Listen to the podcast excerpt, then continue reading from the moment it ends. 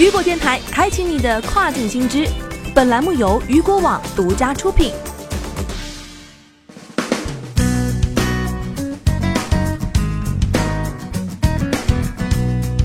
Hello，大家好，欢迎大家收听这个时段的跨境风云。接下来将带您一起来了解到的是，亚马逊下架超百万件产品。据外媒报道，亚马逊于当地时间二十八号宣布，该公司在最近几周禁止了一百多万种声称可以治愈或预防冠状病毒的产品销售，并且亚马逊还从商家那取消了数万笔交易，原因是卖家哄抬价格。这些产品价格暴增的原因与全球的疫情升级有关。可以看到啊，截至北京时间的二月二十七号，韩国新冠肺炎确诊人数急剧攀升，其次是日本、意大利、伊朗、新加坡、美国。虽然官方的数据称美国目前确诊人数只有六十，但是啊，实际情况似乎并不乐观。有日媒称，在美国流感肆虐，已有一万四千人以上死亡，其中多数有可能是新冠病毒的感染者。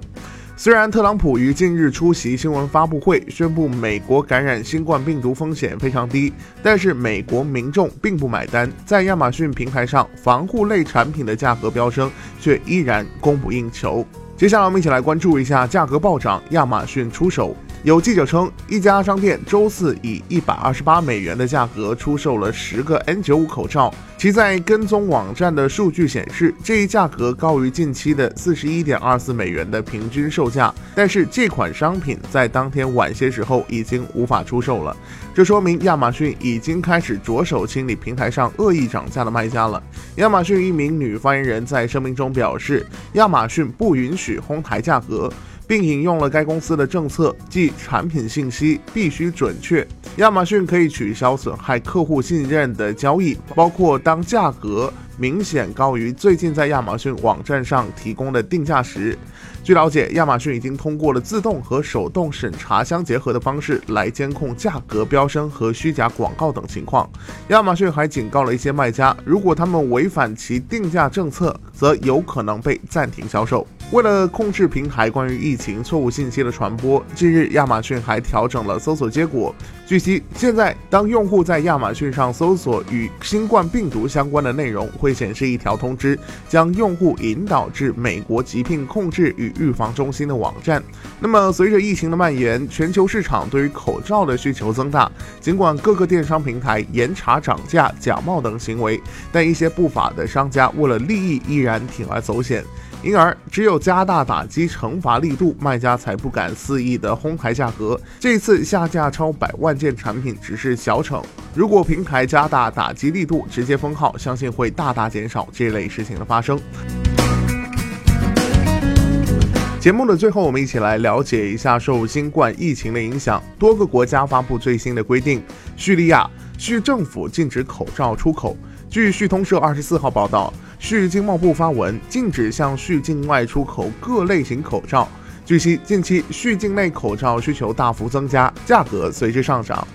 韩国，韩国口罩价格大幅上涨，且供不应求。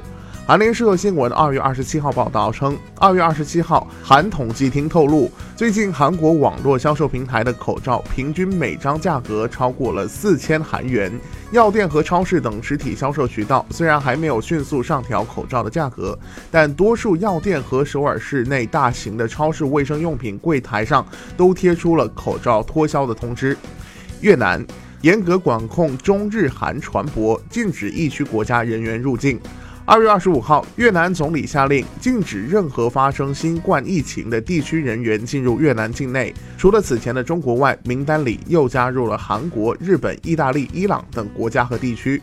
越南海防市港口二月二十五号决定，将来自韩国和日本的所有船只列入病毒船的潜在危险清单。对日韩船舶视同中国船舶，必须在港口特定隔离水域停泊。同时，船上所有国籍的船员，除越南籍外，均不允许上岗。即便是越南籍船员，也需要在船上隔离十四天后方可下船。伊朗，伊朗口罩进口关税从百分之五十五降至百分之五。伊朗经济在线二月二十六号报道。根据伊朗制调整工作组有关新冠病毒的规定，口罩的进口关税从百分之五十五降至百分之五，健康用品被列入价格管制和反囤积的基本商品清单中。巴布亚新几内亚政府宣布开放大部分的海运港口。巴布亚新几内亚独立国新政府二月二十四号发布公告，宣布自即日起开放全国十四个海运港口码头，并要求在公告之后六十天内到港的船只、人员、动植物及货物等需要接受隔离观察和相关的入境检验检疫。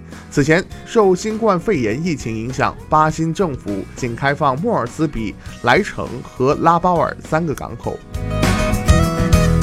好的，以上就是这个时段雨果电台为您推送到最新一期的跨境风云。想要了解更多跨境电商资讯，您还可以持续关注到雨果 App 推送的最新消息。我是大熊，我们下个时段见，拜拜。